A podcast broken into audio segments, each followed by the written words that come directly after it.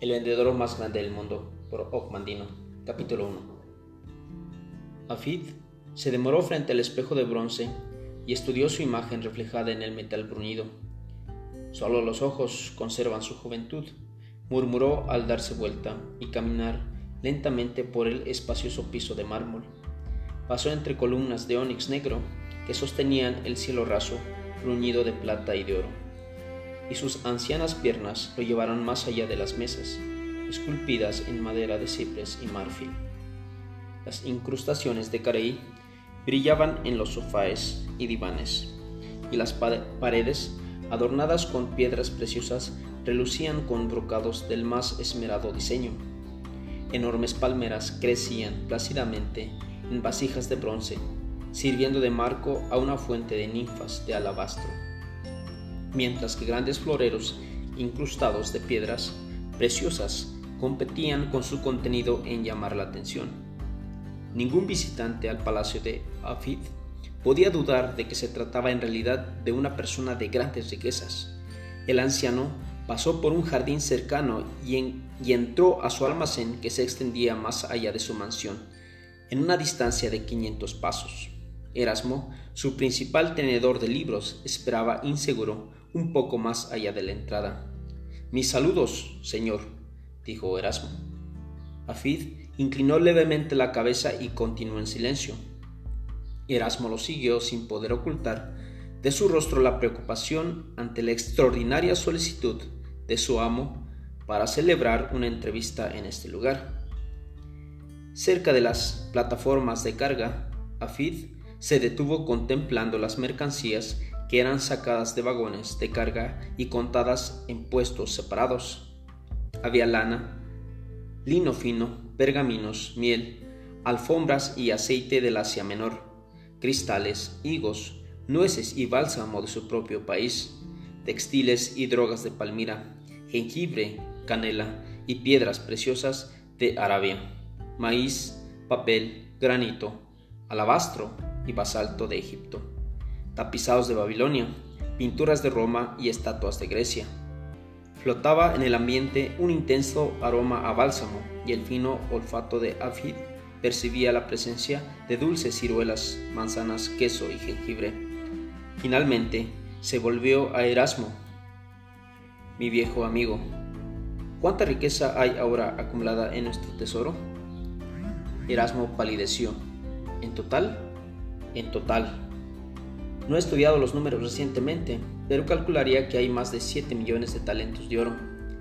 Y si todas las mercancías en todos mis almacenes y emporios se convirtieran en oro, ¿cuánto reportarían? Nuestro inventario no está aún completo para esta temporada, señor, pero calcularía un mínimo de otros 3 millones de talentos. Afid asintió con la cabeza. No compres más mercancías. Inicia de inmediato los planes necesarios para vender todo lo que es mío y convertirlo en oro. El tenedor de libros abrió la boca sin emitir sonido. Retrocedió como si algo le hubiese golpeado, y cuando finalmente recobró el habla, tuvo que hacer un esfuerzo para decir, no lo entiendo, señor. Este ha sido nuestro año más provechoso.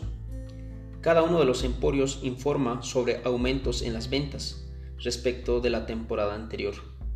Hasta las legiones romanas son ahora nuestros clientes, puesto que no le vendió al procurador de Jerusalén 200 sementales árabes en el espacio de dos semanas. Perdóneme mi intrepidez, porque rara vez pongo en tela de juicio sus directivas, pero esta orden no la puedo entender. Afid sonrió y le tomó con suavidad la mano a Erasmo. Mi camarada y digno de confianza. ¿Es tu memoria lo suficientemente vívida como para recordar la primera vez, la primera orden que recibiste de mí cuando comenzaste a trabajar para mí hace muchos años? Erasmo frunció el ceño transitoriamente y luego se le iluminó el rostro. Me encargó que sacara todos los años la mitad de las ganancias de nuestro tesoro y las distribuyera entre los pobres. ¿Y no me consideraste en aquella época un hombre de negocios necio? Abrigué grandes recelos, señor. Afid asintió con la cabeza y extendió los brazos hacia las plataformas de carga. ¿Estás dispuesto a admitir que tu preocupación carecía de fundamento? Sí, Señor. Permíteme entonces animarte a que tengas fe en mi decisión hasta que te explique mis planes. Soy ahora anciano y mis necesidades son sencillas, elementales. Dado que mi amada Alicia ha sido quitada de mí, después de tantos años de felicidad, es mi deseo distribuir todas mis riquezas entre los pobres de esta ciudad. Guardaré solamente lo suficiente como para terminar mi vida sin incomodidades. Además de disponer de nuestro inventario, quiero que prepares los documentos necesarios a fin de transferir el título de propiedad de cada uno de los emporios al que actualmente lo administra por mí. Quiero también que distribuyas cinco mil talentos de oro a estos gerentes como recompensa por sus años de lealtad, a fin de que puedan surtir de nuevo sus estantes y anaqueles en cualquier forma que lo deseen. Erasmo comenzó a hablar, pero la mano en alto de Afid le impuso silencio. ¿Te parece desagradable esta tarea? El tenedor de libros sacudió la cabeza y esbozó una sonrisa. No, señor, solamente que no puedo comprender su razonamiento. Sus palabras son las de un hombre cuyos días están contados. Es propio de ti, Erasmo, que te preocupes por mí en vez de ti. ¿No piensas en tu futuro cuando nuestro emporio comercial quede disuelto? Hemos sido camaradas durante muchos años. ¿Cómo puedo yo pensar ahora solamente en mí mismo? Afid abrazó a su viejo amigo y le contestó, no es necesario. Te pido que transfieras inmediatamente 50 mil talentos de oro a tu nombre y te ruego que te quedes conmigo hasta que se cumpla una promesa que hice hace muchísimos años. Cuando esa promesa se haya cumplido, te legaré este palacio y el almacén a ti, porque estaré entonces listo para reunirme con Lisha. El anciano tenedor de libros miró fijamente a su señor, incapaz de comprender las palabras que había oído. El palacio, cincuenta mil talentos de oro y el almacén, no los merezco. Afid asintió. He considerado siempre tu amistad como mi mayor bien. Lo que ahora te lego a ti es de ínfima importancia comparado con tu inagotable lealtad. Has llegado a dominar el arte de vivir no solamente en lo que a ti respecta, sino en lo referente a los demás. Y esta solicitud te ha sellado por sobre todo como un hombre entre los hombres.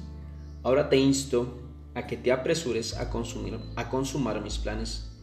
El tiempo es la mercancía más valiosa que poseo y el reloj de arena de mi vida está casi lleno. Erasmo volvió el rostro para ocultar sus lágrimas. Con voz quebrada le preguntó, ¿y qué me dice de su promesa que aún tiene que cumplirse?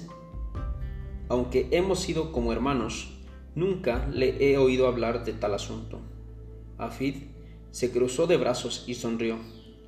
Nos reuniremos de nuevo cuando hayas cumplido las órdenes que te di esta mañana.